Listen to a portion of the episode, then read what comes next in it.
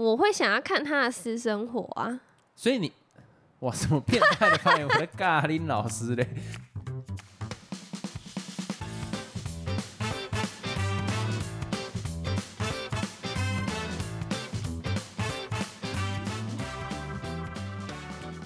Hello，大家好，我是老陈。Hello Gordon，这一周呢，主题都会比较偏向是时事这个样子，因为上周那个金曲刚结束嘛。然后其实，在金曲刚结束的时候，有我觉得算是有两大看点，或者是两个面向可以去讨论这一届的金曲奖。哈，第一个就是有些人不能理解为什么金曲最佳男歌手颁给崔健。那我相信，应该台湾的听众或者是台湾的从小长大的人，对于崔健本来就比较陌生。我不是说那个崔健，我知道那个崔知道健，就是因为他本身算是一个中国那边的摇滚歌手。那最有名的就是那个什么假行僧，叫什么我要从南走到北，好，那不重要。然后还有什么？反正我以前在玩乐团的时候有去练过他的歌，那个时候对他的音乐就是要怎么讲？对我来说吸引力很强。为什么你觉得吸引力很强？就是我高中的时候，我那时候刚去学唱歌，我很喜欢汪峰。对，就是那个时候听到《存在》，会觉得感动到哦全身起鸡皮疙瘩那一种。然后我还因为这样特别去买汪汪峰的专辑，就什么随便讲我都可以讲出他一堆歌。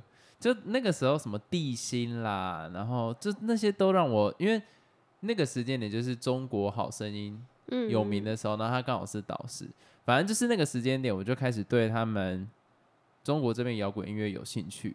那你只要对这个有兴趣的话，你一定会知道崔健是一个多重要的音乐人。所以其实这一届就是整体颁给他，我觉得没有什么好争议的。可是大家在吵的事情是说，诶，金曲奖不是应该是台湾的奖项吗？怎么会颁给一个中国人？尤其近期两岸就是比较你知道一堆独行侠飞来飞去嘛，就这个争议之上，为什么我们还会要把这个机会留给别人？但是实际上，我觉得会这样子去质疑的，本身就没有搞清楚金曲奖它的规则。嗯，你知道金曲奖的意义是什么吗？能来参加的是什么样的条件？好像除了台湾，然后中国也可以参加吧？我记得。其实它的定义，如果我没记错的话，就是华语音乐。所以像蔡健雅，他其实不是台湾人啊，可是他也拿过很多次。然后很多歌手其实都不是台湾人，但他也拿过很多次。嗯，所以这次刚好比较尴尬的是，他是中国人，所以我们有这样的争议。但是实际上，我觉得给崔健是完全没有什么好质疑的。所以这个是第一个点，我想要分享给大家。而且我觉得，当你心中有这样质疑的时候，这个点等下也会套用到第二个我想要讲的。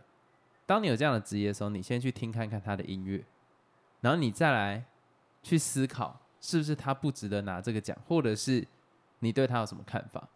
对，反正先搞清楚金曲奖本身就不是只有台湾人可以去领的东西就好，包括金马奖也是。那是金马奖为什么越来越少中国片，甚至现在几乎都是台片或是香港，就是因为那个时间点，呃，中国禁止他们来嘛，就这样。哦，对，所以其实早期你不管金马、金曲都会有很多，只要是华语的都会来报名啦。所以我觉得这个没有什么好讲的，然后大家可以去听看看他的音乐，就是我很喜欢。那再来第二个点就是，很多人靠背说这一届怎么很多得奖的我不知道，而且他们会抱怨有一件事情，就是说为什么这些人的歌我觉得都比抖音的还难听。哦，有有有有有有这个有，所以在网络上算算是起争议啦，就是其实这个可以切很细来讲，我觉得台湾的音乐到现在已经有一点点分众化，就是我有个朋友他在跟我 complain 一件事情，但这个不是我的观点，我因为我怕被骂，所以不是我的观点，就是最佳乐团怎么会颁给血肉果汁机？血肉果汁机它是一个比较算是 metal 那一边的，嗯，它不是 pop song 的那一种，他会觉得说，台湾现在已经有金鹰奖跟金曲奖了，为什么还要把这个奖项？理论上金曲是比较偏向是 pop song 的那种类型，但你把这个奖项颁给了血肉果汁机，那不会造成说金曲跟金音奖这两个东西，它有一点点界限模糊。哦，金音奖本身是比较偏向是给独立音乐或者是小众音乐的一个舞台。那金曲奖本身像是给 pop song，那我用他的角度来讲，就有点像是说近年来的金钟金钟奖，我、金钟奖是颁给节目的嘛，忽然开放给走中奖来参加，你知道走中奖吗？嗯，就是上上班玩很不是啊，上班不要看，上班不要看主办的那一个走中奖，玩很大是谁啦？哪国的节目凑在一起？就是忽然你有点金钟奖里面居然入围的有走中奖的人的那种感觉，就是会带给可能以前在听团人有一一点点那种 shock。就我以嗯前看到的这些乐团，怎么会变成到主流的舞台上？尤其大家看到像是茄子蛋，因为茄子蛋以前是独立乐团，但我觉得这个没有什么好争议，因为我觉得他后期的歌变成比较流行，而且但也真的很好听，我觉得他们是没争议。像血肉果汁机，我就会比较认同他的讲法，因为他会觉得金曲的用意到底是什么？现在这个舞台的用意到底是什么？就我们在看这件事情，就会有点像是说，他有点像在介绍音乐给电视机前的朋友，或者是就是颁奖给好真的好听，但是你知道这种奖项，以我们的角度来讲啦，就我们几百人的角度来讲，就会觉得说，他应该要考量一下他的目的是什么。就是我那个时候在跟他讨论的时候，他就讲出来说，他觉得像韩国，它的音乐主流的，就是你你理论上这些东西是要输出，然后它还会有传染力的音乐。可是如果今天我们把这些奖都分给了这些比较独立或小众音乐的时候，那这个市场有一点难做大。你懂这样的感觉吗？就是你看嗯早期台湾的音乐，像什么周杰伦啊，或者什么，你会觉得这个市场很明显，就是他的歌都很有传染力，但是近期的歌都会变得比较偏重，就分众了，分众化。如果说今天我们要是一个文化输出国的时候，这些音乐要怎么？哦，包装的出去因为现在感觉就是金曲上，金曲赏？就是金曲奖上面的歌越来越多都是没什么听过的。对，而且其实早期我有点在担心，说是不是因为我有点跟时代脱节了？But not，因为我看了一下那些歌单，哎，不对，这些人都是我知道的乐团，嗯，但是有一点你把资源分散了，但是这个市场，尤其像是尤其像是文化产业这种东西，一定是要很大的资源集中在某一个上面，然后去把它推出去。但在这样子的情况底下，会变得台湾的音乐越来越分众，越来越分众，越来越分众，就没有一个可以走出去的。越来越分众是什么意思？就比方说，血肉果汁机得到最佳乐团奖，那呃克拉奇拿到最佳新人，这些角度，你知道，在上面你站到这个角度，它就是一个最好传播你名声的地方。但是嗯这些奖项有一点会太配奖的感觉，就有可能真的是因为评审很欣赏这样子音乐，但也代表大家的口味变得很分众。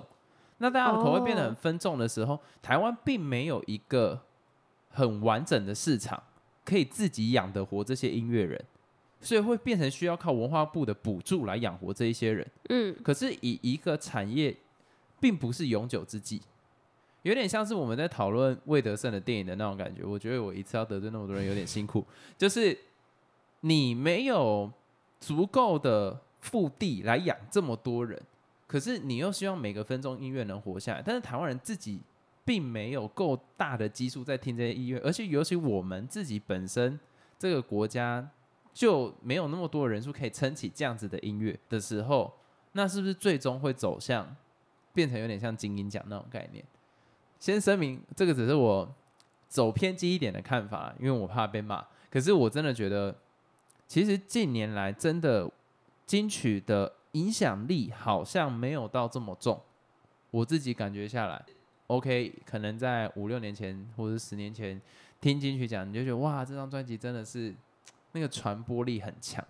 好，那可是这次的得奖者的音乐，我自己相信，大部分的人嗯，你几乎没有每一张都听过。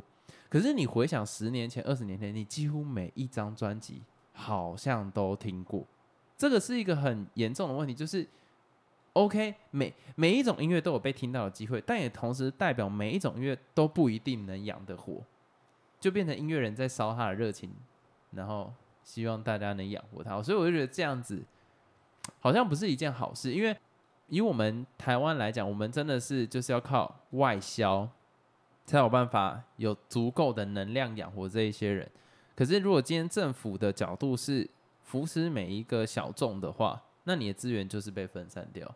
所以我觉得哦，可以理解，可以理解。所以我觉得第一个给崔健这个，我觉得没有什么好好讲的，只是可能他作品真的够好。但是你用第二点回推第一点的时候，你就会有一点点真的该给崔健吗？哦，对我现在要回来思考这件事情，你真的该给他吗？尤其我们的我们金曲，你可以说哦，评审真的都很公正啊，好哪个好听哪个棒给哪个。但是我觉得金曲的目的某一个部分应该是要去推波助澜一下台湾的音乐产业，百家争鸣在台湾上面并不是好事，这是我自己的观点，还呃，这是我我朋友的观点啊，但我自己蛮。认同这件事情，但是我们这个观点好像在网络上被骂爆，所以就是听听就好。那另一派的人是另一派就是哦这样子哦，我不要每次学校讲的。还有另外一派会觉得说啊，你这样分众是好事啊，这样就可以让每一种音乐都被大家看到，是吗？对，而且讲一个很 gay bye 的话，好好不是讲一个很，我觉得对我来讲算是政治正确的话，就是每一种语言、每一种文化都有被听到的机会。我想问这些人，算了，不要这样这样讲，到时候我会被骂。那我我想要问，可是真的大部分的人都有把每一张专辑听过吗？或者是你会推荐给其他人听吗？以前最简单嘛，周杰伦的歌你会想要分散给哦，你听你听听哦，然后自己传播，然后大街小巷都会播。可是我现在这种状况好像越来越少，几乎走在路上都是抖音的歌，但是。有一件事情我完全不赞同，就是什么抖音的歌比这些歌还好听。讲这句话就是低能儿，这个毋庸置疑，我站在同一个阵线。可是以传送度来讲的话，真的会需要一个够 pop song 来带领这个市场。尤其讲难听一点啦，OK，你现在这么分众，那未来一件很尴尬的事情，如果一百年后讲的讲的很夸张了，一百年后、两百年后，这些分众的歌不会被记得。一定是流行音乐会被记得。嗯嗯。那你现在在鼓励这些东西，外国人看不到，里面的人没什么人在听，未来的人也听不到，那你最终目的是就没了。那现在的流行音乐是谁？是什么？其实都还是靠那些老前辈在撑，这就真的比较尴尬。就现象级的，而且你看啊，像张惠妹啦、周杰伦啦，然后蔡依林啦，你不可能希望他们唱到。六七几岁还在我呸吧！我的天哪！哎，我刚刚没有在讲那个爱你那个，我忘记他叫什么名字。王心凌。就是你看这些人的声量，跟现在新出来的人的声量是完全差很多，完全没有办法的。而且你在文化部这样子的推波助澜底下，而且有一个很重要的点啦，你今天金曲奖这样给奖的时候。你是参赛者，你想要被看到，或是你是投稿的，不能讲投稿，就是你是希望入围的人，你会怎么样做音乐？就是越奇怪越特别越好。不不不不不能这样讲，就是越忠于自我的音乐越好。那就变成说，你整体国家在鼓励创作的音乐是这个样子，那台湾的音乐迟早会走到没有什么人在听，一定会有它的受众，可是不多。哦，国外你要这样分众可以啊，你美国你要这样分众，你看玛丽莲曼森或者什么东西，你你都可以随便你玩，因为他们的人口众多，随便养都可以，而且他们是文化输出国。可是台湾已经不是以前那个样子，我们已经不是文化输出国的底下，你用这种政策，那大家在做音乐上面就是忠于自我，忠于自我。换个方式讲，就是不管市场。那你不管市场的时候，市场干嘛理你？嗯，所以。我们先不要讲文化输出，我们连自己的人人那么少都不一定每个人都有在听你的歌的时候，这个要怎么办？所以这是一件很很严重的事情。但是我不知道啦，分享给大家，这是我自己的观点啦。最后再补充一个，就是我觉得最好可以拿来借鉴的国家就是韩国。为什么是韩国？韩国它的境内的人人虽然比我们多很多，但是他知道这个产业要能生存，迟早就是要靠全球的市场来撑。嗯，那我就讲一个，那个是赛吗？我把刚才 style 那个我不知道他怎么念他的名字，应该是赛吧。就是他的音乐，连美国那边全部都知道。每个人都会跳，不用讲，不不会每个人都知道，但就是一定会听过。知道那个动作是什么？对，那个动作你一定也有印象。好，那简单讲，像 Big Bang，就是像他们第一个打开国外市场的人。再来近期的那个 BTS，你看哦，他跟那个唱那个 See You Again 吗？是是他吗？忘掉，反正就他们有合作一首单曲，其中一个团员跟他合作一个单曲，哎，上全球发烧榜前前三名。我就觉得说，你这个样子的情况底下，他们真的已经是一个文化输出国，而且他是唱韩文跟英文都有。那你会觉得这个东西是他们音乐产业自己努力下来的吗？不可能，这是完全他们政府去扶持出来的。因为他们那时候政府的大方向就是我们要把这样的产业输出到国外。可是我们现在的台湾的方向是我们鼓励分众，但鼓励分众你就没有钱把它推出去啊。哦，这样的情况底下，每一年我跟你讲有一个很现实，你可以去查补助。每一年这些独立乐团几乎都在出专辑领补助，然后那补助大概就一百万，一百万对对他们来讲，你感觉好像很多，可是实际上你去录个音，然后分一分，其实就没有什么钱了。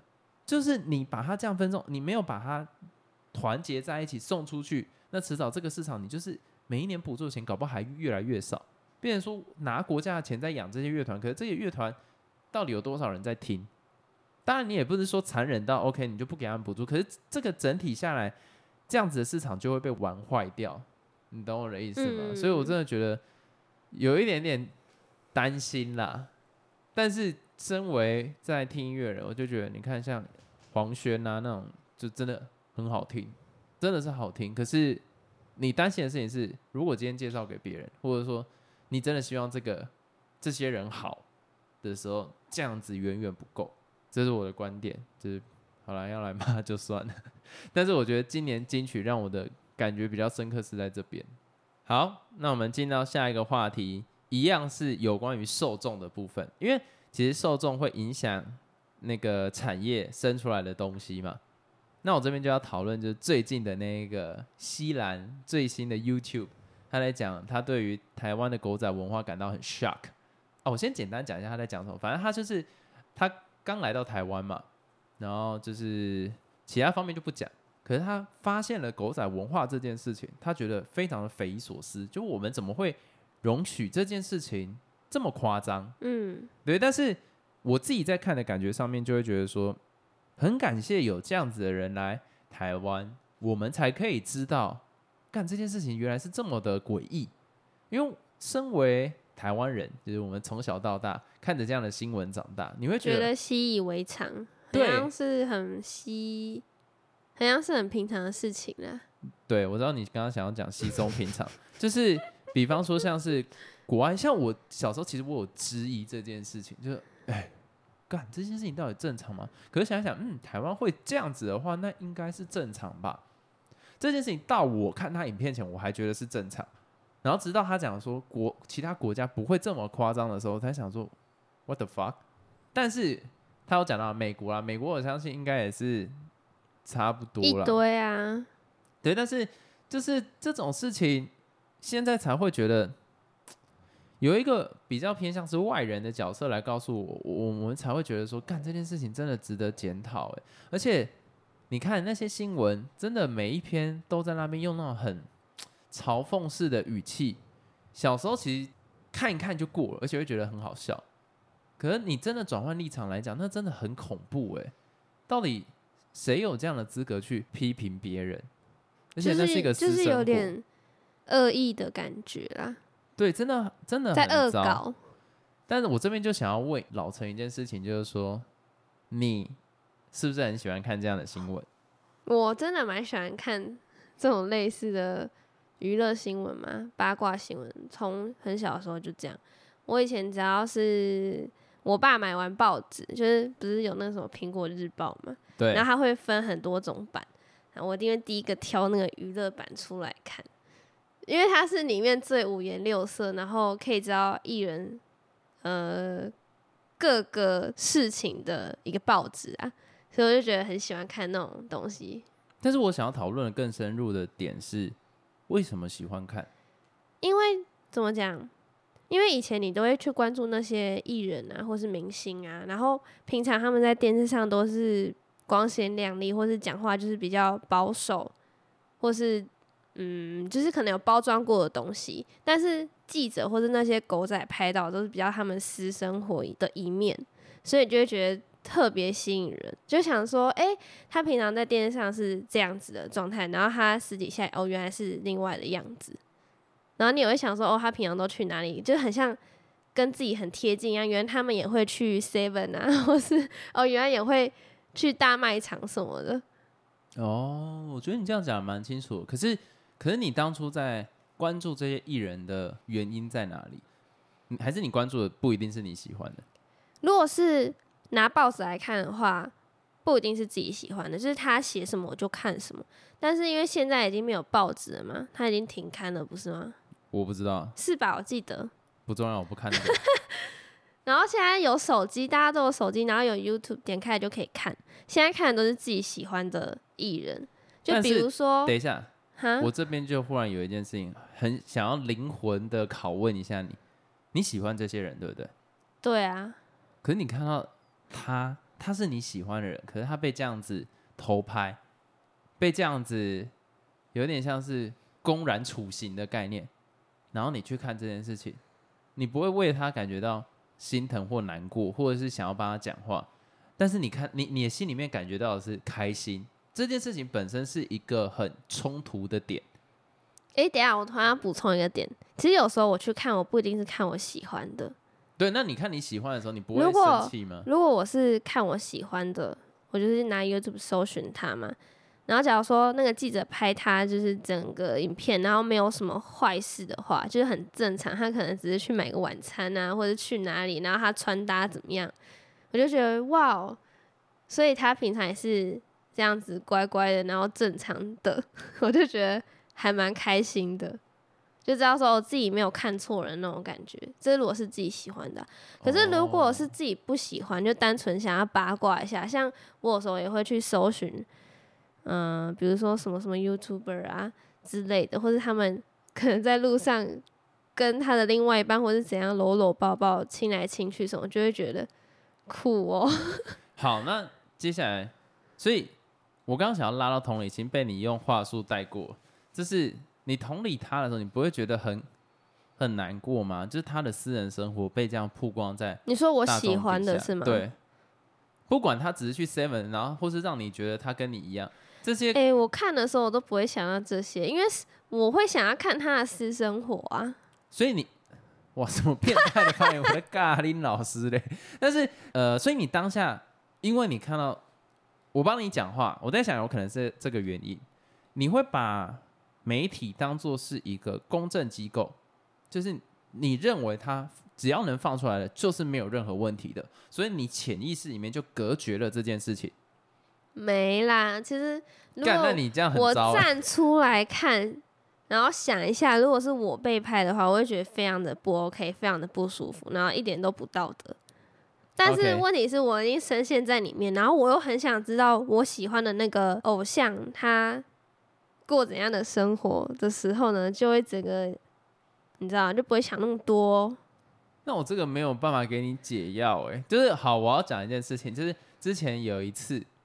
国片有一个女生，我觉得很正，嗯，然后老陈呢很鸡婆的，就马上用八卦媒体传给我一个他在抽烟的文章，我就觉得那个时候我就很 shock，我就觉得 so what？那是别人的生活，但老陈会想要把它当做是一个 证据。我知道一个八卦，然后传给你看，这样子。对，我觉得这是一个很 sick 的一件事情。那个时候我没有跟你明讲，所以你有没有发现你传给我没什么反应？没有，你有反应好不好？你就说哈，原来他会抽烟，扣分看不出来。没有，不是这样讲。我是说原来他会抽烟加分，你颠倒，你颠倒了。不要套。我我发誓我是说加分，哦，你是说加分？对，但是我就说这有什么好报的？我有这样讲吧？有啊，对，所以我就觉得这个我很不能接受，你知道吗？而且不行的，我要怎么样纠正你这个行为啊？这怎怎么？因为像我从小到大，我都觉得这关我屁事。我几乎是不看这种东西，因为我觉得这种很很 sick，不是因为我多有同理心，只是因为我觉得关我屁事。但我觉得大家应该要有这个心态，就是关我屁事。可是因为我们家从小就是没有报纸。哦，也几乎没有什么在看电视的新闻，所以我觉得我有这样子的想法是很正常。你懂那个意思？我没有被这样子教育说这个是正常的行为，但是我相信大部分的人家里面一定有电视，甚至会订报纸，然后苹果日报丢到你家，或者去 Seven 买一个十块钱这样。就你回你回家会看到这些东西，或者爸妈不看了，然后你就去看那个娱乐版，所以你们会习惯这件事情。那你习惯，你就会觉得这件事是正常的。可是从我有印象以来，我对这件事情就是无感，而且我觉得不应该有这种东西，就是真的是关我屁事。我我的角度真的不是那一种，哦，这样太坏了吧？怎么可以讲？我是想说，关我屁事，为什么你要剖这个东西？尤其以前有个东西叫一周刊，就是你我去 Seven 可能因为我小时候去买那种恐怖小说，就五十块一本那，我在旁边看到一周刊。表那个那种封面，就谁谁谁这样走在一起，然后那个糊糊的那种偷拍的，然后我就想说。关我屁事，就是那种心态是 why 的那种感觉，所以我从以前就不会说到排斥，可是就想说谁会去看这种东西，谁会买？你真的会有人要买哦 的那种讲法。然后可是今天我看到西兰的不西兰的影片，我就觉得或许台湾人真的应该要去抵制这件事情，就是这个真的太病态。可是又因为我们从小在这样的环境长大，好像又有点习以为常。那这边我就想要讲一下媒体业这种东西，我觉得会不会是台湾的受众素质本身就不高，所以他就会推出这种东西？有可能，因为像我素质就不是很高。不是，我不是在讲这个意思，就我我在讲说，你推这种东西，就明显是为了爱看啊，对，明显为了销量。可是媒体业，我跟你讲，这跟房子很像啊，就是你在那边干房子，应该是要那个什么。居住正义的媒体应该是要他自己的道德道德在那个地方呢，可是很明显不知道哎，我真的我不能理解为什么台湾人喜欢看这种东西耶，这个我是我探讨不出来的，因为大家都有一种喜欢窥探人家隐私的那种心态，窥探别人隐私的这种心，我是真的没有，我我有我有我喜欢看，哦、我喜欢看不是明星也不是网红。就是我喜欢看最一般人的生活，而且我不喜欢看他们过得很好。我喜欢看他们看谁的，就是不要让我讲出来啊，看会出事的。不是我不懂啊，就是这讲的有点模棱可能我成长过程，我成长过程，我曾经认识的人。哦，那就是普通人这样子，就朋友、周边人这样子，很无聊。对对对对，什么什么意思？就我会去看这种东西，因为相对起来比较真实，而且是我真的有碰过的人，你知道吗？听起来好怪，就是有接触到的人，但是你真的那些明星，好，我先讲我追星的，哇，干我也不能算追追星，好像有了追星了，就是我追星的，呃，出发点都是欣赏他的才华。那你有看过 Billie Eilish 相关的那些八卦东西吗？老实讲有，可是就可能那时候其实不是我想要知道他的八卦，是我想要知道他怎么创作。所以那个时候，我有去查一些比较像什么 YouTube 啊，或者国外的网站，然后还有什么拜访他的家这种东西，可是几乎都是公开的那一种纪录片，不是那一种私人在那边偷拍的。就是我想要知道他怎么创作的，然后我知道有一阵子我很想知道，就是为什么他的歌会这么忧郁，所以我特别去查相关的文章。就这样，我想要知道是是怎样的状况可以让他产生出这样的作品。所以我去找那个状况，但是我不会去想要查温妮啊！我看我这样讲话有点过分，但是要怎么讲？你看我有曾经觉得就是温妮很正嘛，可是我不会想要去更 far 人家的生活。而且你知道，讲到温妮，我就想到之前他不是也因为被拍到，就是跟他的友人就抱来抱去什么，我也是第一时间就传给你。对，你这你这很 sick。就我觉得这个这个东西真的是。不知道啊，我觉得新一代的教育应该要把这种东西抹灭掉。而且你看、啊，人的一天专注力有限，然后你都在看这种东西，对你你怎么样能吸收更多东西？而且假如说媒体其实就是一个国家的国家的眼睛在看哪个地方，妈都看这种垃圾到底是什么东西，而且你根本看不到国外啊。不会啊，美国也很多这种啊。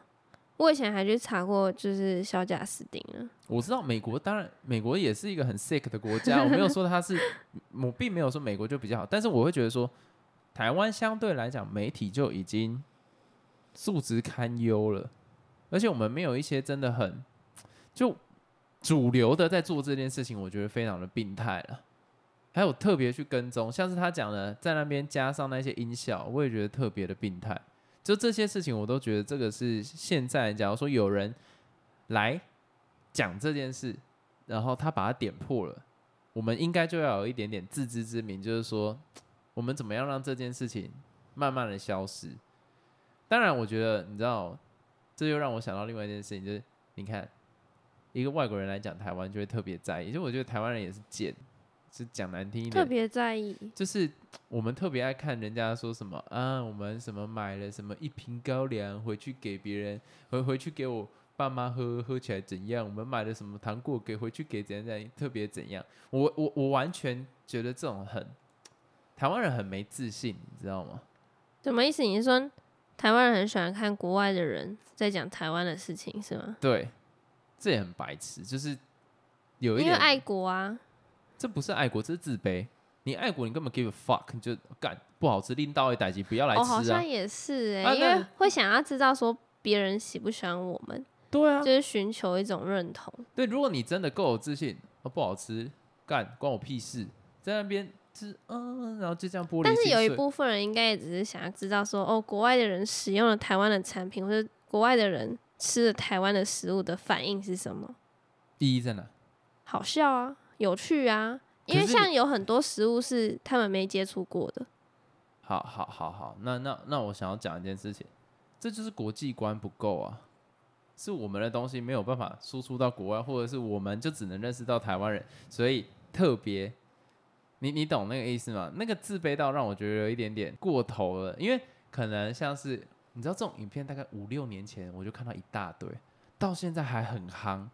外国人吃台湾皮蛋，你知道外国人吃台湾咸蛋，然后在台湾的境内拍这黑种东西，龙哦，不是、啊、黑龙那部，我要真的讲，我觉得它是我唯一看的一部，很开，心的哦、很开心，而且我很你爱 respect，他，不是很爱，就是我觉得我很欣赏这件事情，因为他有带到整个他们国家的文化，而且他带去，就是让我真的比较认识他们国家。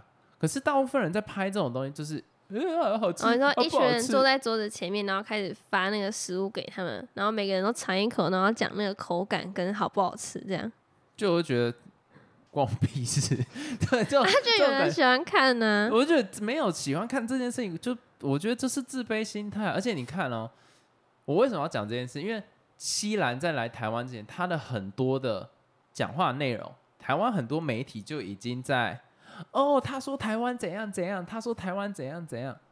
干他妈！我我们平常一堆人对台湾有一堆意见，你们他妈都不听。然后一个外国人来，然后你就在那边讲的那么，是到底要多多自卑？然后台湾自己居住的人的意见他妈都不听，然后听，我觉得这个也是一个问题点，你知道吗？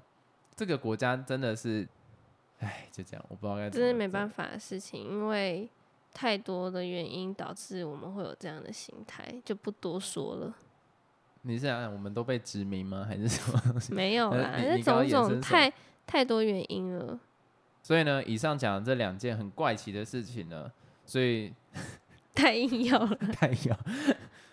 就接下来来到我们误打误撞要讲的那个，《怪奇物语》最新的第四季下半部，对，然后外面在下雨，怪奇物语，好无聊。反正就是好，你看完你的心得是怎样？你觉得你最终给分满分十分，我还是给他九分，干太高，我还是给他很高分，因为虽然他有太多的不合理跟有点拖，但我觉得他还是我心中那种青春 呃的感觉。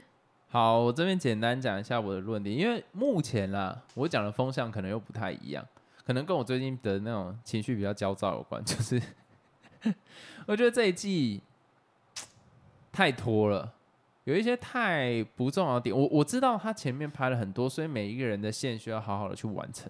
可是这一季真的有一点开始出现在那种什么战争前面或者战斗前面来 kiss 吉雷拉，然后或者是什么深刻谈话，我就觉得哦。为什么我觉得这次是是很多那种很可以删掉的那种无意义对话？对，很多你就还是其实他之前有，然后只是因为合理，还是其实没有？我不知道，就感觉这一次是特别的冗长，特别冗啊！而且我又听到那个什么主创说啊，这是真的每一个片段都舍不得删除，没有多删一点。主唱是谁？主创哦，主创，就是我会觉得说，看，而且那个 AD 那一边。是 AD 吗？就是他在弹电吉他那里。哦，我觉得他有点像是之前那个什么，那个第第三季的那种感觉。可是这次的那个尬感有一点，哦，不行哎！我那个时候真的是起鸡皮疙瘩，超想死的。之前第三季他没有唱歌，有啊，就是那个那个啊。可是那个就很有感，可是这个就有点硬要的感觉。奇怪，我不知道为什么。可能我老了吧，就我觉得很痛苦。没有没有，虽然听下来感觉很像很多很不好的地方，但是我觉得他最初要带给人家看这部剧的感觉还是有啦，还是有，就是有那种青春的感觉，然后还有那种微复古，然后还有一种小孩童真的那种感觉啦。而且我很期待他们全部合体的时候。虽然最后有，但也没有全部的合体，这是我觉得让我很失望的地方。因为我就是想看他们合体，然后一起去打怪那种感觉。然后他们这一次的主轴是分三线进行嘛？对。然后我要再讲一件事情，就他一样发生了一件我不可饶恕的事，就是大魔王的能力忽强忽弱，我不能接受。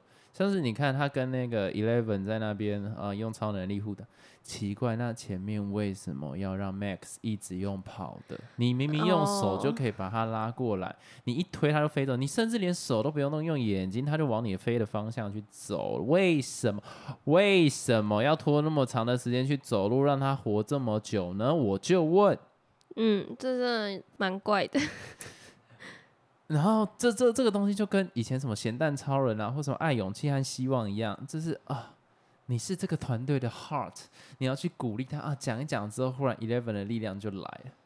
好啦，以以以这个剧的角度可以这样，但是那个 one 那一边我真的不能接受，就是 max 这么好抓，你没有一次用超能力，你一直用走的，我不懂，我看没有。就我这边，我真的不能接受，所以会导致我对这个威胁一点都不紧张。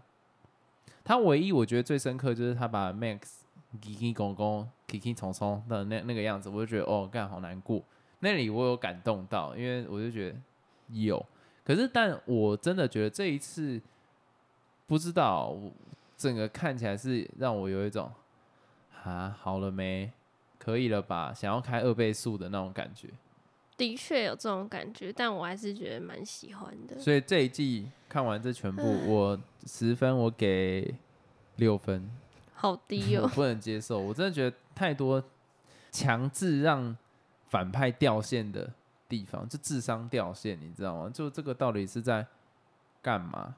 我不懂，我真的不知道。而且他最后博士就被留在那个地方，我也不懂。就所有东西我都。不知道想表达什么，然后就刚好有那样的披萨店，刚好他又有盐巴，他刚好又有什么东西，什么东西，什么东西。里面那个哦，不是有那种闪回的地方吗？就他们以前的片段啊什么的，就觉得哦好感动哦，以前的 Eleven 好可爱哦。哦，以前的 Eleven 真的好可爱哦，真的超可爱的，然后就觉得哦有点心酸，他们现在都长那么大，长大都变。Milly Bobby Brown 还 Billy Molly Brown，不要乱念别人的名字。但是就真的觉得不行啊，就这一季真的不行，而且我会担心第五季，就是因为它二零二四年才上嘛，我记得要再过两年。这么久哦，我对这出剧的耐心有一点点低了，就啊，而且那个好，我要再讲最后那个 AD，怎么又是 AD？那个真的那一段真的我快焦躁，那个。那个蝙蝠吼就一直绕着他飞，一次扑上去就解决了啊，一直绕着它飞，飞这么久，哎呦，真是唉，就在这样，那我们这一集就差不多到这边结束。没有，因为我很期待《怪奇物语》，我觉得它是一个我跟 Netflix 的很深的感情，但是可能我长越来越失望了。对，可能是我长大了，就以前一到三季搞不好都这样，第四季我真的不知道想表达什么，就 OK，这一集到这边结束了。如果想对我们说什么话，或是问我们问题，都可以在每一集的说明栏里面有一个你问我答的听众篇，那我们会在之后的 podcast 做回复。大家再见，然后这一集我感觉都在持相反意见，感觉会出事，希望大家手下留情，拜拜。拜拜。